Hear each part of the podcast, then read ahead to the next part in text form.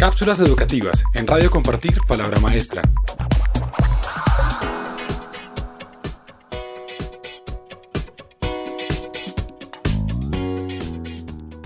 Cuatro cosas que las escuelas innovadoras tienen en común. Claramente, la innovación y creatividad no son unidimensionales.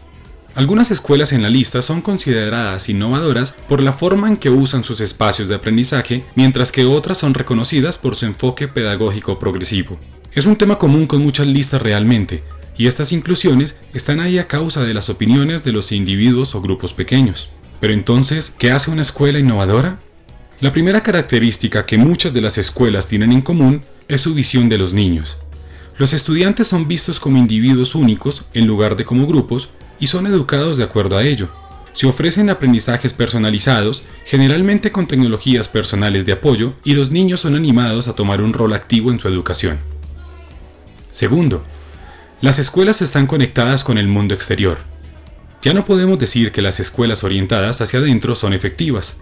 En algunos casos, las comunidades locales son motivadas a involucrarse en la vida de la escuela y pueden incluso usar los espacios educativos con otros propósitos. En tercer lugar, el plan de estudio se imparte de forma tal que fomenta el pensamiento crítico y creativo a través del uso de la resolución de problemas, la discusión y el compromiso activo con el medio ambiente. Finalmente, el diseño de los espacios de aprendizaje es creativo. No imitan el modelo de las escuelas estándar. En cambio, los espacios de aprendizaje asumen muchas formas interesantes y con características intrigantes, porque los espacios son flexibles, podían ser usados para una variedad de propósitos creativos y la enseñanza y el aprendizaje es más variado. Entonces, si queremos que la educación sea más efectiva, estas escuelas pueden enseñarnos cómo poder lograrlo, pero necesitaremos tomar algunos riesgos y probar nuevas ideas sin el miedo de fallar. Como diría el dicho, la creatividad requiere el coraje de dejar ir a las certezas.